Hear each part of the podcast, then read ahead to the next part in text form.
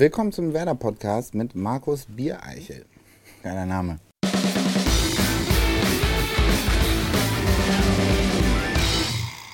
Puh, eine Woche ist schon wieder rum. Nun also ist es an der Zeit für die zweite Folge unseres Werder Podcasts, präsentiert von unserem Partner Mediamarkt. Hier geht es um alles aus dem Werder-Kosmos. Alles, was das grün-weiße Herz höher schlagen lässt. Also die schönste Nebensache der Welt, gepaart mit dem geilsten Verein der Welt. Kann man irgendwie gar nicht oft genug wiederholen. In der ersten Ausgabe hatten wir unseren Cheftrainer Florian Kofeld zu Gast. Die Folge, wer sie noch nicht gehört hat, ist natürlich weiterhin abrufbar. Und ihr habt ihn zu Beginn sicher erkannt, unser Cheftrainer hat dort in der ersten Folge einen Gast nominiert. Und zwar folgenden. Jan Delay würde ich gerne mal in so einem Podcast hören und äh, würde ihm die Frage gerne stellen. Bop, bop, bop, bop. Dazu kommen wir später. Wir wollen ja nicht zu viel verraten.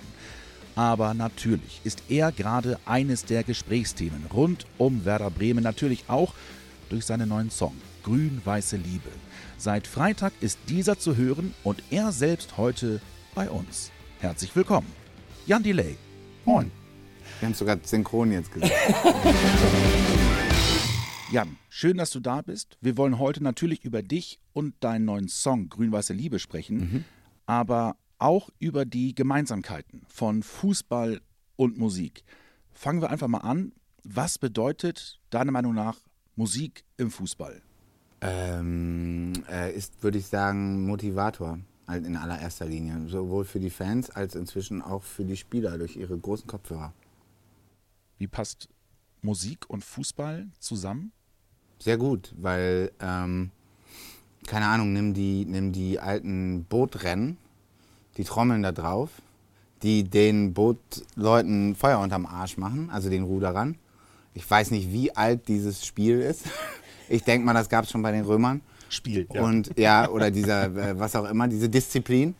Und ähm, ich denke mal, dass auch bei anderen Sportdisziplinen in irgendwelchen Amphitheatern damals ähm, immer Trommeln und Gesänge und äh, irgendwelche Sachen, die man sicher als Musik bezeichnen kann, am Start waren. Und so hat sich das durch die Geschichte gezogen und ist bis heute so geblieben. Und natürlich, genauso wie die Technik immer besser wird und auch die Spieltechnik, so wird auch die Technik in der Musik immer besser und deshalb äh, sind wir inzwischen im Fußball umgeben von Musik. Also es geht eigentlich gar nichts mehr, weil nichts, also ich würde sagen, nichts kann so viel Emotionen erzeugen neben Fußball wie Musik. Ich glaube, Fußball und Musik sind genau die beiden Sachen, die am meisten Emotionen erzeugen. Mehr als Liebe. du hast irgendwann mal gesagt, Musik bedeutet für dich das Leben. Mhm. Welchen Stellenwert nimmt dann Fußball bei dir ein? Einen nicht so großen. Ähm, Fußball ist für mich sehr wichtig und nimmt einen sehr großen Raum ein, wenn es um Hobby und mein persönliches Interesse geht. Aber wenn jetzt irgendwie kein Fußball existieren würde, würde ich trotzdem mein Leben leben können, wie ich es lebe. Äh, es wäre vielleicht hier und da ein bisschen langweiliger und ein bisschen unleidenschaftlicher, aber es würde auf jeden Fall gehen. Und mit ohne Musik würde das halt einfach nicht gehen. Gibt es eine Fußballhymne, bei der du Gänsehaut bekommst oder jemals bekommen hast?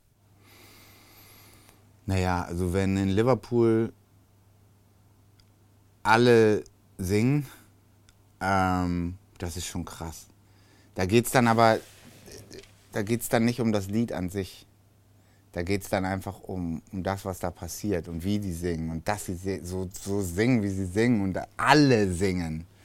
Das ist wirklich, da kriege ich eine Gänsehaut auf jeden Fall. Oder bei den, ähm, bei den Schotten. Die waren einfach die krassesten Fans. Die haben, weiß was ich, 1 zu 5 zurückgelegen. Und das ganze Stadion hat gesungen, weil die einfach so begeistert darüber waren, dass sie mitmachen durften. Und, ähm, und da kriege ich eine Gänsehaut, auf jeden Fall.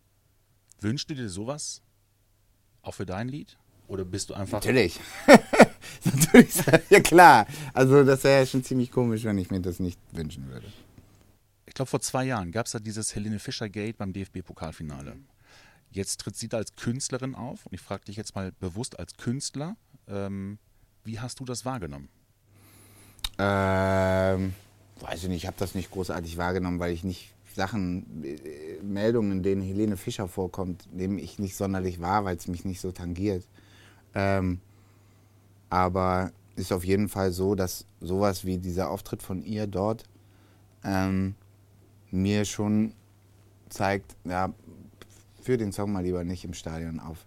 Weil die Leute interessiert das nicht. Die sind gekommen zum Fußball. Es ist egal, wer du bist und egal, für wen du singst und wie dein Lied ist. Das, davon kriegt sowieso niemand irgendwas mit. Wenn man irgendwie ein, zwei Mal so eine Dreiviertelstunde vor Anpfiff im Stadion war und sieht, was da abgeht, dann weiß man einfach, nein. Die haben da auf alles Bock, aber nicht auf irgendjemanden, der irgendwie mit irgendwas auftritt. Genau das gleiche gilt in der Halbzeit. Da wollen die Leute pissen gehen und die wollen eine Wurst und ein Bier. Aber die wollen nicht, dass da jemand steht und irgendwas singt. Das ist einfach so.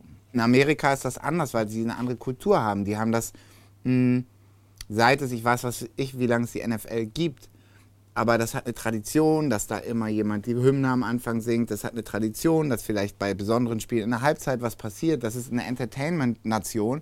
Und wenn einfach Generationen und Generationen damit aufwachsen, dann ist das für alle normal, dass sowas dazugehört. Und dann freuen die sich vielleicht auch darauf. Aber wenn, man kann dann nicht auf einmal 50 hm, Jahre später merken, oh, die in Amerika, die machen das ja so mit so Entertainment, das ist ja ganz lustig.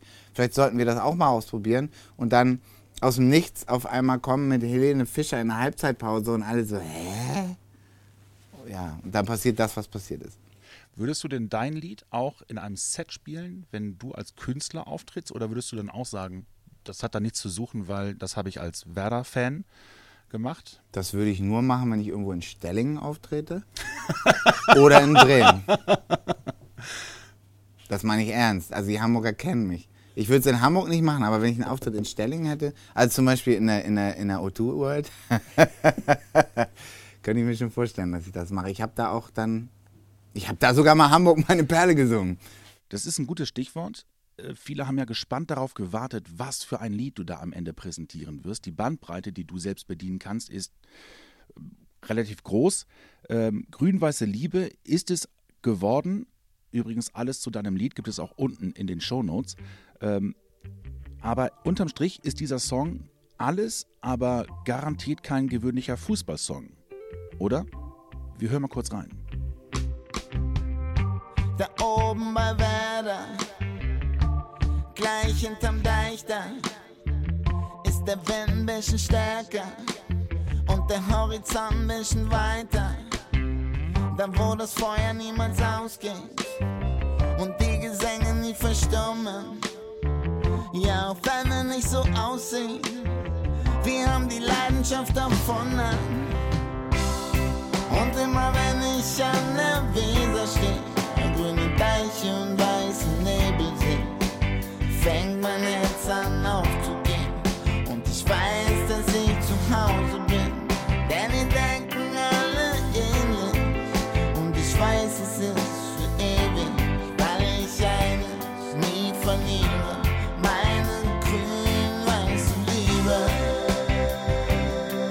Oh, meine grün-weiße Liebe.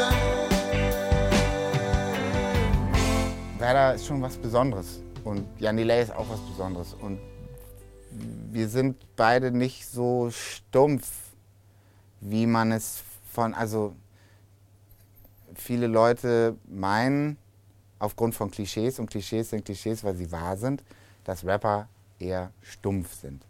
Also weil es gibt viele Rapper, die sind ein bisschen stumpf. Ich finde das persönlich gar nicht schlimm, ich bin auch Fan davon. Aber ich kann auch verstehen, wenn andere Leute das doof finden, wenn jemand stumpf ist. Und genauso ist es beim Fußball.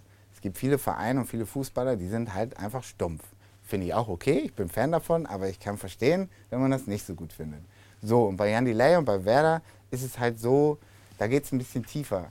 Da ähm, geht es nicht um, um, wie soll ich sagen, also so irgendwelche Bildzeitungsthemen, sondern natürlich geht es in allererster Linie um schönen Fußball, aber es geht auch um eine gewisse Form von Haltung und es geht auch um, um Herz und es geht auch um Humor und es geht auch um schlechtes Wetter.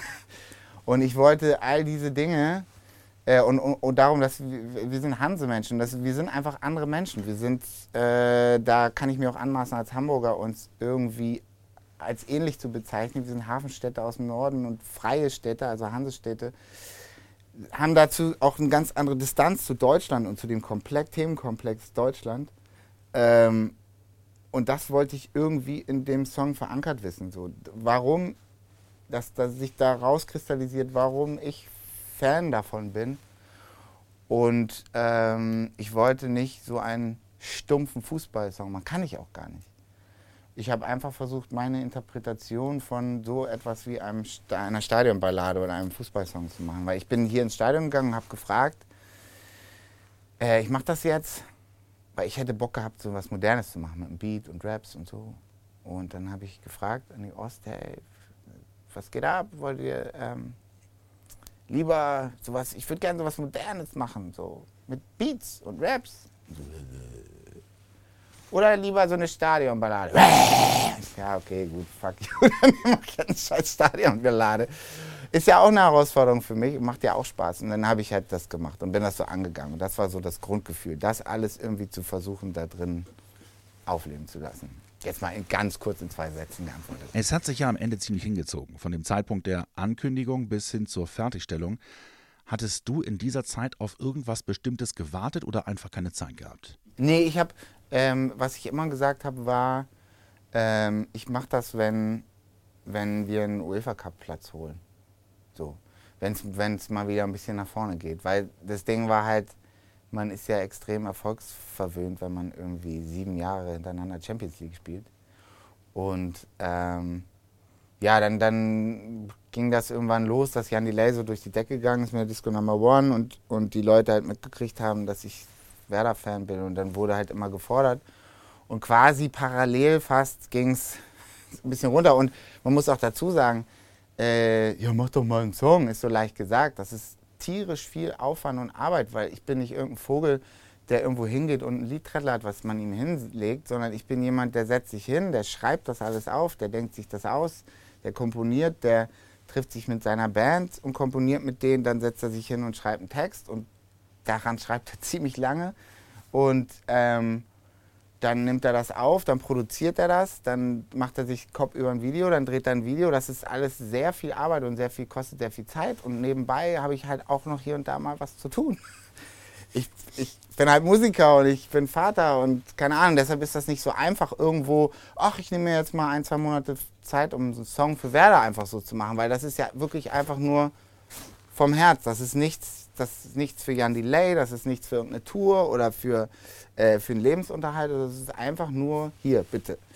Und deshalb, das, das und die Tatsache, dass es nicht gut läuft, parallel, sind halt einfach schwierig, äh, schwierige Motivationen, um sich dann ins Studio zu setzen und einen Song zu machen. Und deshalb habe ich halt immer gewartet äh, oder habe halt sowieso viel zu tun und habe dann immer gedacht, wenn es dann wieder eine Zeit lang gut lief, so ja komm, jetzt schaffst du es irgendwie und dann habe ich aber einfach nicht die Zeit gehabt und jetzt letztes Jahr kam das einfach alles zusammen. Gab es irgendeinen Antrieb, diesen Song zu machen? Mm, ich weiß ich nicht. Das ist einfach Bock darauf, Flagge zu zeigen und natürlich auch eine eine gewisse, als man selber ist Musiker und das ist das, was man kann. Und wenn man, man möchte, ich kann keinen Beitrag, ich kann ein bisschen Beitrag leisten bei Werder als Botschafter für Toleranz, was ich seit, was weiß ich, 400 Jahren mache. Ähm, aber mehr kann ich nicht. Ich kann keine Bälle treten und ich kann keine Bälle halten und ich kann auch keine Spieler kaufen und ich kann auch niemanden massieren. Ähm, Musik ist das, was ich kann. Und wenn, ja, und ich habe dann Bock, auch einen Beitrag zu leisten und ich habe auch Bock, ähm, etwas zu machen, von dem ich denke, was es bisher noch nicht gab. So ist das auch bei mir mit Songs. Ich mache immer, wenn ich eine bestimmte Musikrichtung mache oder eine bestimmte Platte mache, dann mache ich das, weil ich irgendwie denke, das gab es so noch nicht. Das, da könnte man noch was Neues zugeben. Und das ist dann so der Grund, weshalb ich sowas mache. Jetzt haben wir schon sehr ausführlich miteinander gesprochen, aber kommen wir jetzt einmal zu unserer Rubrik der Schnellfragerunde. Wie für jeden anderen Gast haben wir auch für dich einen Satzanfang vorbereitet, den du dann bitte vollendest. Fangen wir mal an. Dieses Lied würde ich als Spieler im Mannschaftsbus vor jedem Spiel hören. Fight the Power von Public Enemy.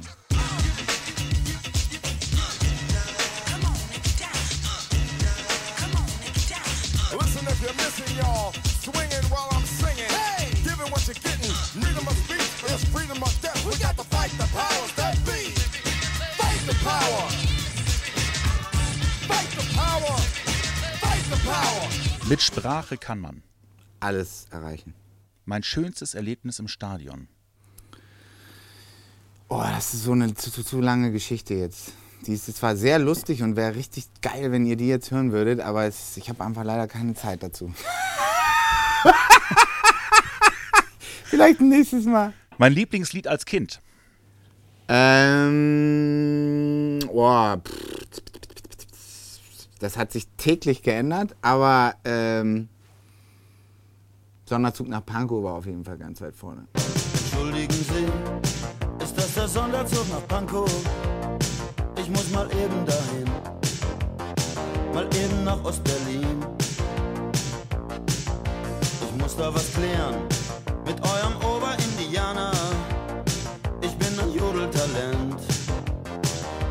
spielen mit einer Band. Ich hab ein Fläschchen Cognac mit und das schmeckt sehr lecker. Das schlürfe ich dann ganz locker mit dem Erich Honecker. Und ich sag, ey Honey, ich sing für wenig Money im Republikpalast, wenn ihr mich lasst. All die ganzen Schlageraffen dürfen da singen, dürfen ihren ganzen Schrott zum Vortrage bringen. Nur der kleine Udo, nur der kleine Udo, der darf das nicht und das verstehen wir nicht. Mein Lieblingshörspiel als Kind. Ja, ich fand schon drei Fragezeichen ziemlich geil. Im Auto höre ich. Ich habe keine Ich habe gar kein Auto. Auf dem Fahrrad höre ich. Den Fahrrad höre ich, äh, äh, wie war das noch bei Rock On? Boah, auf den auf dem Bike bin ich New York Hardcore Rap auf dem Bike bin ich 20 mal so schnell wie die. New York Hardcore Rap. Der schlimmste Ohrwurm. Boah, im Moment kann ich gleich sagen. Die drei Fragezeichen Kids. Oh, oh, oh fürchtet jeder Übeltäter. Das hört meine Tochter im Moment die ganze Zeit. Oh. Ich nehme das auch mit drei Fragezeichen zurück. Ich finde die voll scheiße. Geräusche, bei denen ich abschalten kann.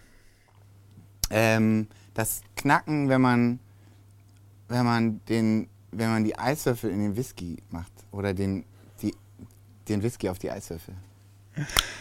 Wenn ich am Osterdeich stehe, dann. Mm, muss ich ab jetzt immer an meinen Song denken. Meine eigenen Fußballskills, Sind sehr, sehr, sehr schlecht. wenn ich taub wäre. Dann hätte ich sehr, sehr, sehr gute Fußballskills. Und abschließend ein Sound, den nur ich kann. Ja, was geht ab? Fettbiger. Kommen wir jetzt mal zu unserer Frage an dich von unserem Cheftrainer, Florian Kofeld. Wir hören mal rein. Lieber Jan, ich weiß, wie man sich auf ein wichtiges Spiel vorbereitet, ähm, aber wie bereitet man sich denn auf einen wichtigen Song vor? Wie lange hat das Schreiben zum Beispiel des Werder-Songs gedauert und wo macht man das?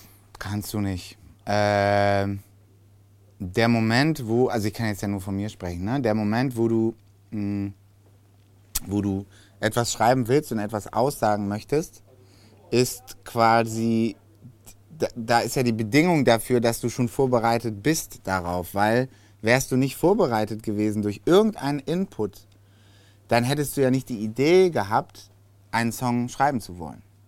Weißt du, also ich sitze ja nicht da und denke mir, oh, ich würde mal gerne einen Song über Atomphysik machen. Weil ich keinerlei Ahnung von Atomphysik habe und weil mich mein Leben niemals darauf vorbereitet hat. Worauf du dich vorbereiten kannst wiederum, was man vergleichen kann, ist ein Auftritt zu einem Spiel. Also, ne?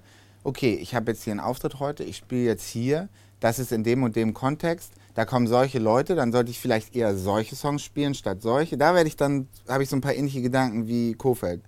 Ähm, habe ich Kofeld gesagt? Ist das richtig? Ja. Gut. Ähm, da, äh, d- d- da bereite ich vor, da, da äh, sage ich, nee, das mache ich lieber nicht. Und ich brauche auf jeden Fall heute sehr viel Wasser auf der Bühne, weil es wird tierisch heiß. Ähm, oder ich brauche auf jeden Fall heute irgendwelche Bademäntel, die ich mir ab dem achten Song überschmeißen muss, weil es tierisch kalt wird und zieht und ich habe noch zehn Auftritte ab morgen und ich darf nicht krank werden. All solche Sachen. Also bei Auftritten ist es wirklich so, dass du da rangehst wie vor Spielen. Dann darfst du natürlich jetzt auch jemanden nominieren und ihm eine Frage stellen. Hättest du denn jemanden parat? Ja, Schieß los. ich würde gerne Claudio Pizarro hören. Ich würde ihn auch gerne sehen und ich würde auch gerne mit ihm verheiratet sein. Ich würde gerne mein Leben mit ihm teilen. Ähm, aber meine Frage an ihn wäre, wie oft in den letzten 39 Jahren ha- hattest du eigentlich, oder wie viele Minuten in den letzten 39 Jahren hattest du schlechte Laune? Sehr schön. Die Antwort darauf dann in der nächsten Folge. Wir wollen jetzt aber, bevor wir Schluss machen, noch ein Stück weiter in die Zukunft blicken, denn Werder wird im kommenden Jahr 120 Jahre alt und wird dafür eigens eine eigene Platte aufnehmen, auf der dann auch dein neuer Song zu hören sein wird, Jan. Aber nicht nur du alleine, sondern auch noch andere Künstler. Und das Beste, es ist ja sogar noch Platz drauf für Nachwuchskünstler. Jan, erzähl mal, was muss man machen und wie kann man teilnehmen und überhaupt? Bitte. Wenn du Musik machst, in einer Band, alleine, am Keyboard, auf dem Kamm, und du hast irgendwie eine gute Idee oder einen geilen Song, der mit Werder zu tun hat, vielleicht ist da eine Punkband, vielleicht ist da ein Rapper, vielleicht macht da jemand auch Schlumpftechno, alles ist willkommen und geht durch unsere sehr hohen Qualitätsstandards. Schickt euren Song bis zum 10.10. an lauter.werder.de. Jan, vielen Dank. Alle Infos zu 120 Jahre Lauter Werder findet ihr auch unten in den Show Notes. Danke fürs Zuhören. Nächste Woche Mittwoch dann also die dritte Folge unseres Werder Podcasts, präsentiert von Mediamarkt. Dann mit dem ewig gut gelaunten Claudio Pizarro. Mal gucken, ob er dann immer noch gut gelaunt ist. Bis dahin, macht's gut. Tschüss.